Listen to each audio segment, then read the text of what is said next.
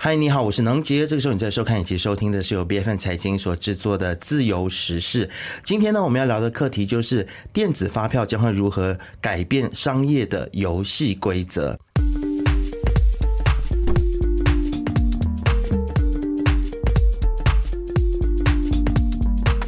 那我想很多的朋友呢，如果持续都有在关注我们的话，就知道说我们在二零二四年的财政预算案的时候，其实就有很多的讨论在提到说关于这个电子发票啊。那其实这个是首相安华他所提出来的一个倡议。然后我们看到说现在呢，它的第一阶段将会在二零二四年的八月份就要启动，并且计划在这个二零二五年七月份就会全面的来实施电子发票的政策啊。那其实这个。比之前的规划呢还要早了大概十八个月左右啊。那虽然现在我们有听到很多，特别是商业界的朋友呢，提出了正反两面的这种的意见，有人支持，有人反对。那么反对的这些声音呢，很多都会认为说，这可能会太过麻烦，或者是担心说，可能有一些中小型企业的这一些老板们年纪比较大哦，所以要重新去适应这个所谓的数位化跟电子化，或许会比较困难。难等等，那我相信其实也不乏有人呢，他们是想要继续的逃漏税了，所以就是会有这种反对的声音。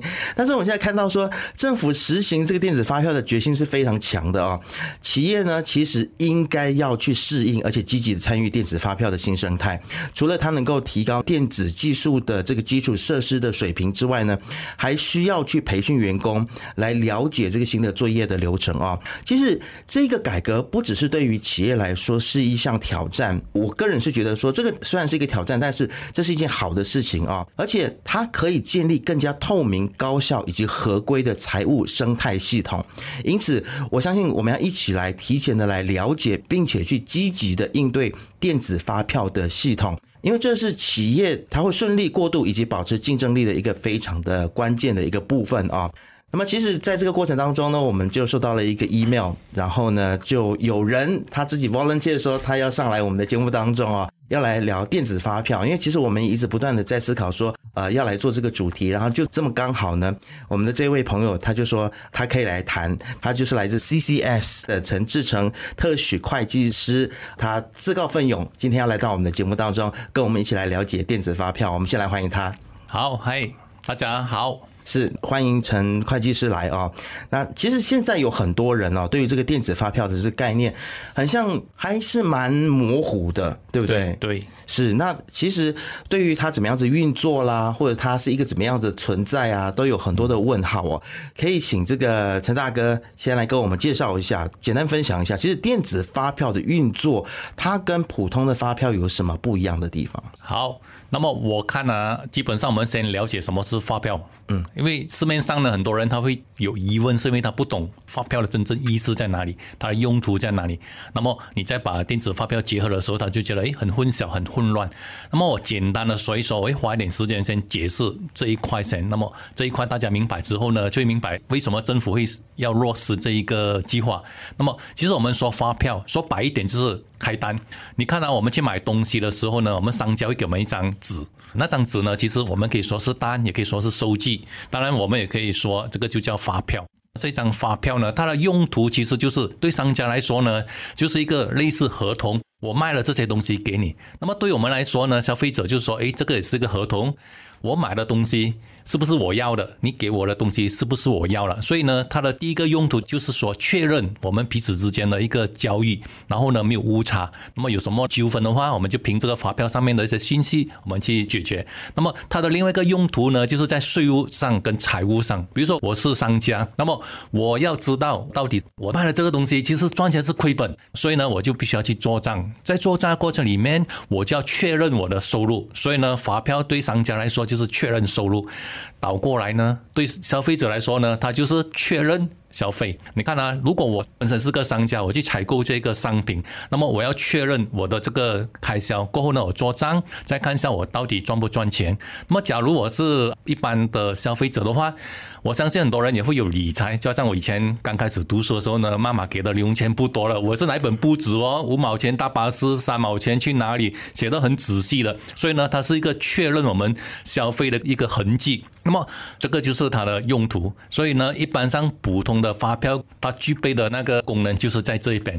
那么你要你的发票的形式要大张还是小张？里面你要写什么？政府没有规格，有些人呢没有放名字，他就随便写一些字，我们也看不懂他在写什么。这个就是目前市场上的一些普通发票的意思。那么电子发票呢，它就怎样呢？就是说时代不断的进步，马来西亚政府呢其实是想说提倡本国的数字，其实全世界都在进步。那么好不好？我们也来一起进步。所以呢，我们数码化，我们把我们的发票数码化 （digitalization）。那么这一个字就很多人开始混淆了，他就说：“嗯，数码化很简单啊，我就把我的发票就 scan，然后把它变成 PDF，然后呢发送给我客户，这个就叫电子发票了。”很多人会有一个这样的一个想法，其实不然，真正的电子发票哦，在马来西亚它是这样的，它是说你的这张发票必须要经过内陆税收局的验证啊。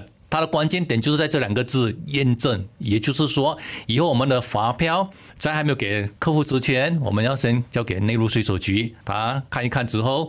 他验证之后呢，那个才成为一个合格的一个发票。当然，在这边呢也有一些规格了，因为他是说这个发票你必须要写什么内容啊？其实目前呢有五十一个东西你必须要填写的，包括客户的姓名、客户的所得税号码，甚至是身份证号码，这些都有一个规格了。那么你填好之后，你交上去，税收局经他验证之后呢，他再发回一张给你。这一张发票上面会有 QR code，嗯，然后会有验证日期、验证的时间点，很清楚的写在那边。那么这一张就是一个合格的电子发票，它跟传统的其实是一样，只不过它多了一个规格，还有一个步骤就是验证。了解。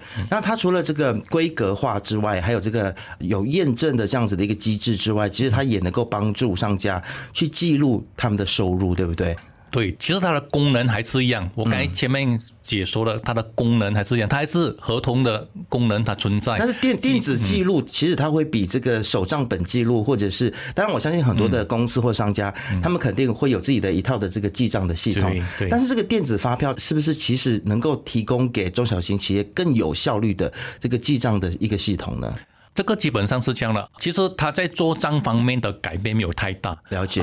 他只是说那个发票需要验证。你看啊，普通的商家如果他本身已经有会计系统了，他还是用他目前的会计系统去开这张发票。只是他开了之后，他必须要把它传送去内陆税收局，嗯，获取那个验证啊。所以这个就是我们所看到，就是说他在财务上的变化没有太大，他只是验证那个步骤。了解，所以它其实对于整个企业的这个财务管理，还有报税的流程，会不会有一些的影响呢？啊，会。你看啊，为什么政府会迫不及待？就好像刚才主持人说的，我们提前了十八个月全国性全面执行，它的因素是有很多种啦啊，不排除其中一个因素就是说，政府想快速的增加。本国的税收，因为呢，以前我们实行 GST，后来被取消了，以 SSD 来取代。其实 SSD 对本国的税收的贡献是非常小的，不足够了。那么政府呢，其实也在再度推行 GSD 的时候，也是有些忧虑。OK，那么因为以前就是他们反对的，啊，以前就他们反对，那么这个再推出来就好像自打嘴巴，所以呢，他们就想有没有另外一个方法替代性的取代这个 GSD，所以呢，他们就想到，哎，我用电子发票。那么它的深一层的含义是什么？你知道吗？其实内陆税收局有一个这样的一个盘算，以后呢，如果你是商家，你的开销如果那张发票。没有经过税收局的验证，他不给你扣税，嗯，啊，那就是一个很大的一个问题。比如说，你买一批货，你没有去跟他讨电子发票，那电子发票那个 QR code 有他们验证的话，当他们来审计你的时候呢，他可以说，哎，这个一百千，这个两百千的这一批货，虽然你确实有买，然后你有卖。可是这个费用我不能涨，这个是他们日后的一个打算。当全国性执行的时候，他们会有一个这样的一个政策啊，这个就是对商家会有一个非常大的一个影响。这个是第一个层面。第二个层面就是目前马来西亚呢，蛮多的商家呢，他们没有准时的做账。虽然公司法令有说你的一个交易必须要在六十天里面就要记账，但是很多是没有。我主要是说中小型企业，大公司它会有，中小型企业因为可能人力物力不够，他就收得空就做一下，不得空就不理。审计师追的时候啊，他就做。所以呢，有些甚至是一年才做一次，一年做一次呢，它的后果，它的坏处就是哦，账一做出来的时候，哎，好像赚很多。那么有些商家呢，就会通过一些途径啊，比如说在马来西亚，有些人他就用一些不是很合规的方式去避税，比如说他会说，哎，找另外一些人去买所谓的单，买一张单回来，或者是他本身有蛮多家公司，他就内部交易，我开单给你，你开单给我，他们都会在年尾的时候是要结账的时候呢，一次过做这样的举动。那么当电子发票真正落实的时候呢，啊，它就有一个问题了，为什么？因为呢，你的这个举动啊太明显了。税收局来看，诶，怎么全部都是做在结账的那个月份？那么很明显，这个就会涉及到是说，诶，你是不是在避税？那么他在追查的过程里面就非常的轻松。这个就是这一个点。还有另外一个点呢，是这样的，就是说，因为呢，这个电子发票我在开出去的时候呢，我必须要把消费者或者是另外一个商家的几乎所有资料填上去。那么在这个过程里面呢，其实。内陆税收局也已经在帮我们在做一份账了。我这边买榴莲，它有个记录；你那边给我买榴莲，它也是有一个记录。那么假设你不报账的话呢，或者是你账目上做一些手脚的话，其实它内部的这个电脑的运算，它是可以算得出来的。这个就提高。其实很多人问我，Mr. Chin，其实税收局说这个电子发票啊，会给我们中小型企业带来效率，带来很多好处，是不是有这么一回事？我个人认为呢，应该是税收局。他先看到好处，嗯，而商家这边呢，就是要迎合这个政策。长远下去呢，我的见解是这样的：马来西亚人民必须要成熟，就是说，我们必须要抛开以前那种传统的思维，就是说，哎，我赚很多，我就想尽办法去避税。这个不是上策，上策应该是说，我们应该做好一些规划。然后呢，如果你真的是赚很多，你有赚钱的话，纳税是人民的一个义务。这个义务呢，你纳了之后，那么过后呢，国家有钱才能够。有很多的建设再回馈给人民，希望以后人民会有这样的一个思维，那么这个问题就解决了。了解。那其实我觉得可能会不会中间还是有一些可以操作的空间呢？比如说商家他可能就会跟消费者说：“那你不要跟我拿发票啦，只要没有发票的话，我就可以给你打一个折扣什么的。”那这个像在台湾他们处理的方法，就是说让这个电子发票它有一个兑奖的机制，对不对？所以大家就会很积极的去要发票。因为我发现其实我们这。这边很多的消费者是没有这个习惯去要发票的，所以是不是其实还是有一些空间可以逃漏税的呢？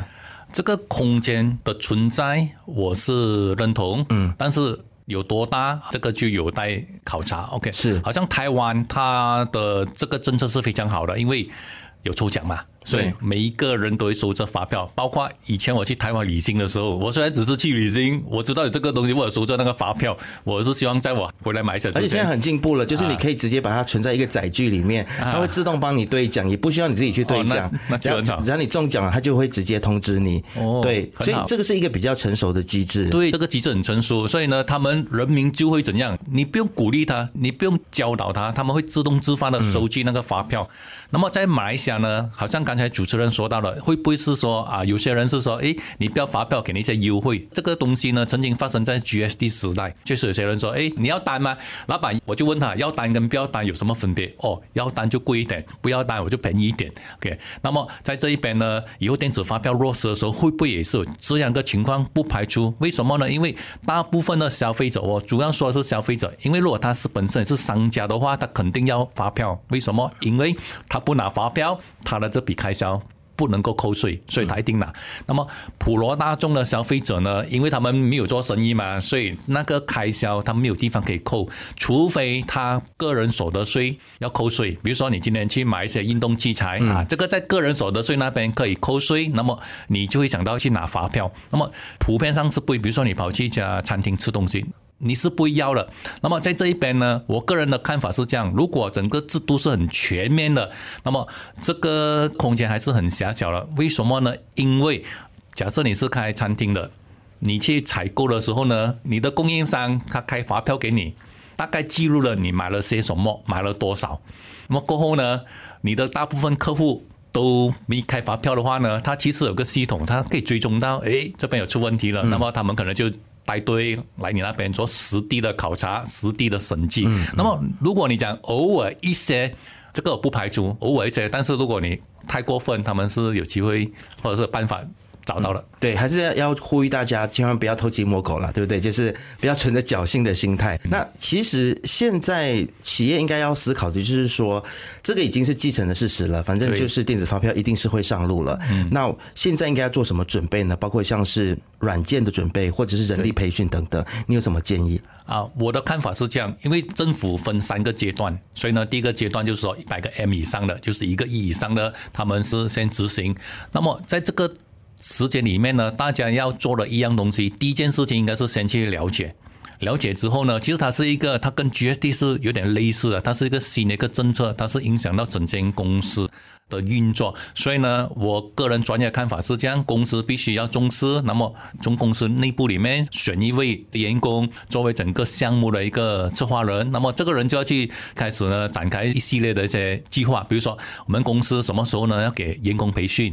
哪一类型的员工需要培训？因为有些人会觉得这个是会计部门的事情，与我无关。其实我个人看法是，它跟公司整个部门都有关系的啊。比如说销售部门，比如说你今天是销售员，你去外面。跟人家谈生意的时候呢，你也是要跟他说，哎，迟点我的会计不会跟你拿很多资料，包括你个人所得税，那么这些东西呢，啊，先跟他们沟通，他们就有一个。他们先知道，过后会计部门再去跟他讨资料的时候呢，他们就不会有这么抵触。在 GT 时代曾经有发生过，哎，一些会计部门去跟他们拿资料，他们过来叫我说：“以前没有这样的吗？”啊，经常会有这样的一个情况，他们就跟销售部门投诉：“哎呀，跟你买东西最特别麻烦的，跟别人买是没有啊。”这些东西都会发生。那么，所以呢，我个人看法是，就是财务部甚至是人力资源部，他们也需要去上一些培训。为什么呢？因为呢，我刚有说到，这些开销如果没有电子发票不能够扣税，但是哦，在马来西亚中小型企业最常见的一件事情就是说，很多时候那些费用是员工先付了。员工去应酬啊，那么他忘记拿发票，又或者是他拿了那个发票开到他名字，或者是没有开名字，那么这种情况下应该怎样去处理？所以呢，人力资源部这个部门必须要做一些公司的一些政策啊，在什么情况下允许哎这个发票开在员工的名字上，那么以便呢可以扣税。所以呢，也包括公司的 IT 部门。他们也必须要去看重，为什么呢？因为有些企业他们的这个 IT 部门是内部的，这几个部门他们的软件是自己写的，那么他们也是需要知道。那么这几个部门其实是相关重，再加上老板本身是要重视啊，因为如果老板本身呢不重视的话，这些部门。他要启动也是难，所以你围观起来的话，它是由上而下，由老板到下面每一个人其实都必须要去了解。那么我个人是比较正面看待，就是说我在培训的时候，有时候老板告诉我，哎，员工没有兴趣的，我就告诉他不要忘记哦，员工换一个身份就是。他其实是也跟电子发票有关系的，为什么？因为他跑去外面的时候，他是消费者，他也是面对电子发票。这个发票不是说只是老板，只是企业所关注的，每一个人都要关注。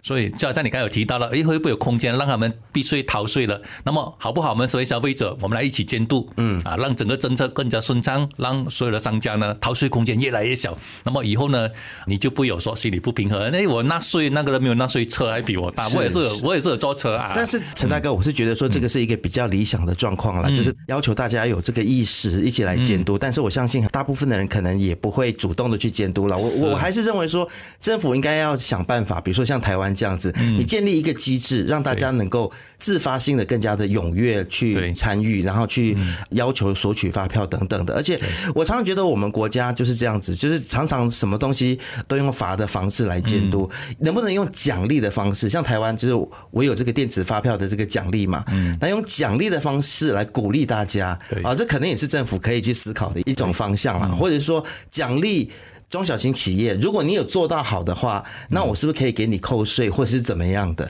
就我们常常都在想棒子，都没有在想萝卜啊。对。对，好，这个是题外话了。另外一个就是说关于软件的部分，嗯，其实。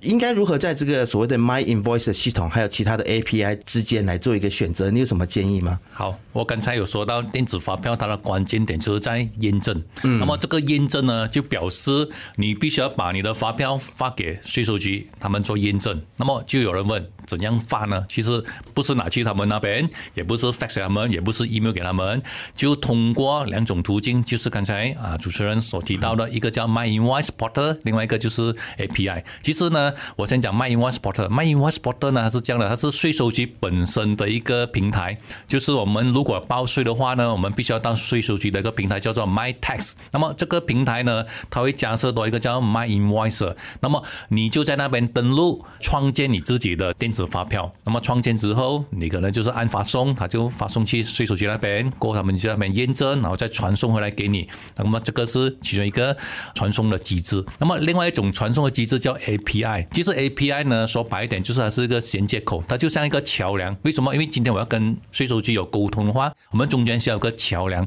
所以呢，这个 API 其实就是建立在我们的会计软件的那边。我们目前用的会计软件还是一样可以继续使用啊，你不用担心。有人问我，哎，Mr. Chin，我是不是要换软件？我说其实不需要的。那么只是在你的软件那边做一个衔接口，过后呢，你还是一样开单，可能按一个钮，那么就传送给税收局，他们在做验证之后再传回来。你可以看到两个的差别，一个是那个掌控权是在税收局那边，他提供所有设备给你，你利用他的设备。开创那个电子发票，另外一个就是说，我还是利用我所有的资源跟设备，我创建那个电子发票，我传送上去，我拿验证。它们的区别就在，一般上有会计软件的公司，它基本上用这个形式，因为呢，跟它目前做的方式是一样的，只是多一个验证的一个步骤。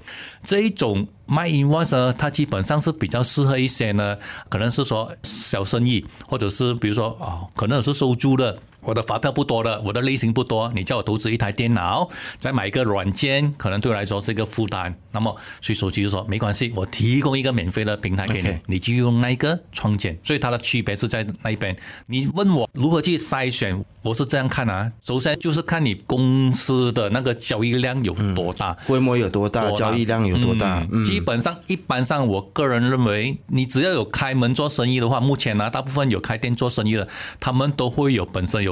自己的会计部门，所以他们都会选择直接就用这个方法会比较方便。那么有些刚刚出来创业的，比如说主持人大哥，可能以后你几年后呢想到哎执行创业，那么你可能就想到哎我用一种比较简单的方式啊，这种好像很麻烦这样啊，我也不想花这么多金钱投资在这边。么你可能就说哎我可能一个月就接几单生意，单不多，你就用那个方式啊，主要是在这一边。那么你说究竟是哪一个比较好呢？当然。